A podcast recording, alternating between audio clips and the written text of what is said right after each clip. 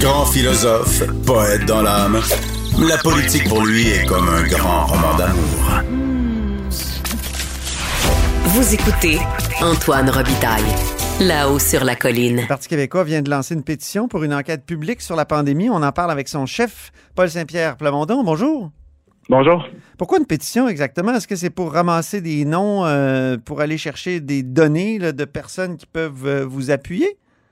Non, non, euh, c'est un outil qui est euh, normal pour un parti politique de mobiliser. On se souviendra d'ailleurs du rôle du Parti québécois dans le déclenchement de la commission Charbonneau, il y a longtemps maintenant. Mais c'est normal que des partis politiques portent des initiatives. Euh, et dans le cas là, de cette pétition-là, ça fait des mois que le Parti québécois dit que ça nous prend, comme en Ontario, comme en France, une véritable commission d'enquête qui soit objective, indépendante, et euh, là, on constate que le gouvernement va continuer à faire la sourde oreille. Euh, on a été aussi surpris de la sortie de la commissaire à la santé, qui la semaine dernière, avant même d'avoir terminé d'entendre les témoignages là, qui sont un peu pris au, aléatoirement, avant même d'avoir entendu un certain nombre de personnes, concluait déjà euh, nous fournissait déjà des conclusions pour son enquête, à savoir qu'il fallait exonérer le gouvernement actuel, qu'il y avait le, plus, la plus grosse partie du blâme revenait au gouvernement précédent. Bref, euh, là, on est devant euh, une situation où nous, on est convaincus que ça prend une vraie commission d'enquête, pas une commission spectacle, mais une commission qui soit objective et rigoureuse.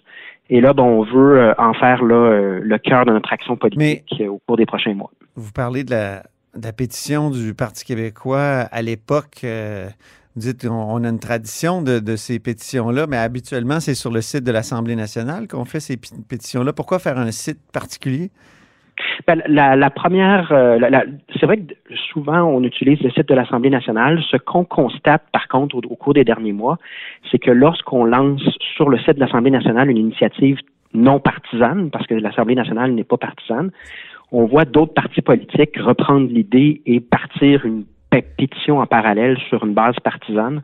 Donc cette fois-ci, on a décidé de s'assumer, puis de dire explicitement que c'était une initiative portée entièrement par le Parti québécois. Donc euh, c'est une des options qu'on a, mais le message demeure le même, à savoir que le Parti québécois veut consacrer le cœur de ses énergies au cours des prochains mois à ce qu'aboutisse une vraie enquête, pas pour retrouver des coupables, mais bien parce que on a plus de 10 000 morts. Hmm. Et que si on regarde pour la possibilité de d'autres vagues, la possibilité de d'autres crises sanitaires, mais il faut absolument s'améliorer. Puis pour ça, mais ça prend un vrai processus où est-ce qu'on est objectif, on va au fond des choses. Donc, euh, Joanne Castonguay, elle ne fera pas un vrai processus? Là, elle a commencé, il y a quand ben, même 400 euh, témoignages. Euh.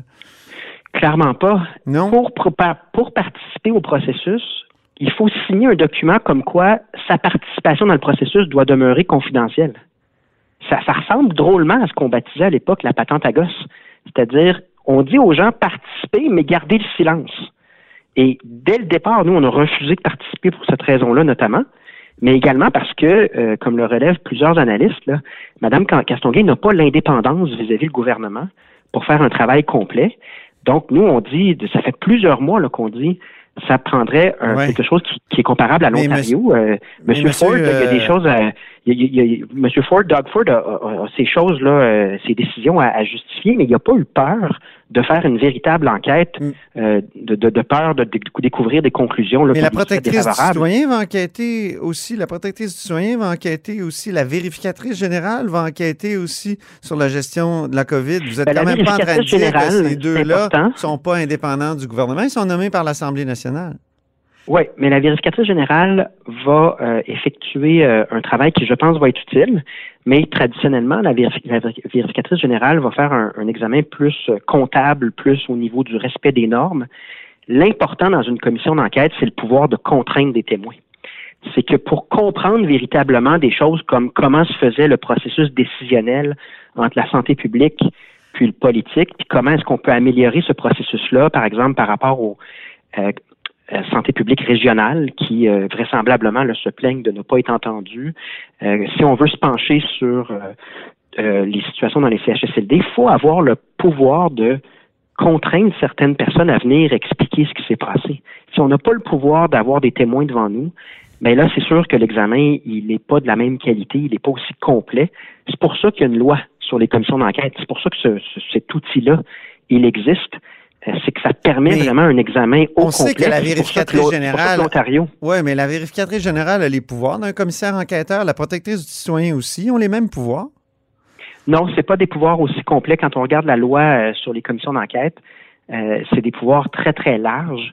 Et c'est pour, pourquoi, dans d'autres situations, prenons le viaduc de la Concorde, c'était trois décès. Puis là, on est à 10 000 décès. Puis pourtant, on s'est doté de ce processus, de ce cadre juridique-là qui est la loi euh, qui permet les commissions d'enquête. Moi, je pense que le bon véhicule pour avoir un processus concret, concret euh, complet, pardon, c'est ce. J'avais interviewé la euh, commission d'enquête. J'avais interviewé Pierre-Marc Johnson dans le temps. Vous parlez de la Concorde là. Il m'avait dit oui, c'est c'est un bon outil les commissions d'enquête, mais il faut pas s'imaginer que c'est un outil comme celui que utilisé, mettons, euh, euh, la SECO ou euh, le juge Clich. c'est pas, c'est de la belle époque des commissions d'enquête où vraiment on, on, avait un inquisiteur là, qui posait des questions, qui avait toute l'altitude. Depuis, ça s'est judiciarisé énormément. Il y a eu les jugements sur les commissions d'enquête là, sur le sang contaminé, la commission Gomery.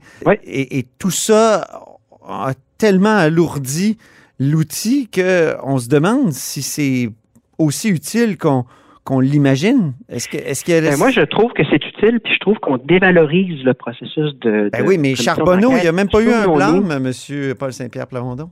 Oui, mais souvenons-nous que les contrats étaient gonflés par 35% puis que dans les années qui ont suivi Charbonneau, le gonflement n'était plus là. Donc, combien de centaines de millions avons-nous économisé?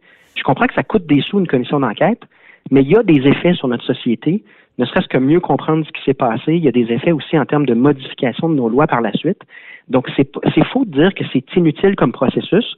Là où je pense qu'on peut apprendre, parce que c'est vrai que ça a évolué à travers le temps, les commissions d'enquête, est-ce qu'on est obligé d'avoir des commissions spectacles? Ça, par contre, je suis pas sûr. Surtout pour ce qui touche la pandémie.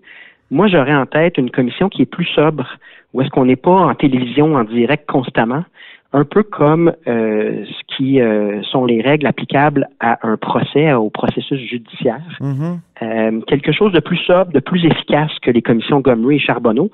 En d'autres mots, la loi, elle est là.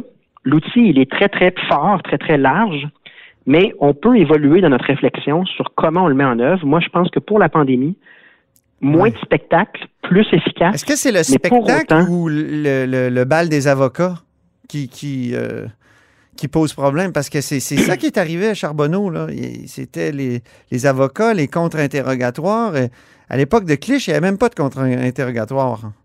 Euh, moi, je pense qu'il faut donner, euh, faut donner euh, à, ce processus-là les garanties euh, juridiques pour que personne ne se plaigne de la manière dont ils sont traités. Hum. Mais il faut le rendre moins politique spectacle parce que le but, au fond, d'une commission, c'est pas de faire du spectacle ou de trouver des coupables. Le but, c'est de s'améliorer. Puis, norme, en, général, ça a permis d'améliorer des choses, chacune de ces commissions-là. Mais moi, je, remets en question, là, surtout pour le sujet qui nous occupe, c'est-à-dire, on veut savoir que dans une prochaine pandémie, une prochaine crise sanitaire, il y a des erreurs qu'on ne refera pas, il y a des processus qui seront meilleurs. Moi, je veux quelque chose de complet, mais je veux pas pour autant euh, en faire un spectacle euh, euh, et, moi, je pense qu'il y a de l'espace pour euh, améliorer le processus, Donc, évoluer. Pour l'instant, sur enquête euh, public.québec, il y a 1000 signatures. La première chose qu'on demande, c'est prénom, nom, code postal. Donc, beaucoup d'informations pratiques pour le Parti québécois. Merci beaucoup, Paul Saint-Pierre Plamondon. Merci. Et c'est ce qui met fin à la hausse sur la colline en ce lundi. Merci beaucoup d'avoir été des nôtres. Et n'hésitez surtout pas à diffuser vos segments préférés sur vos réseaux. Et revenez-nous demain.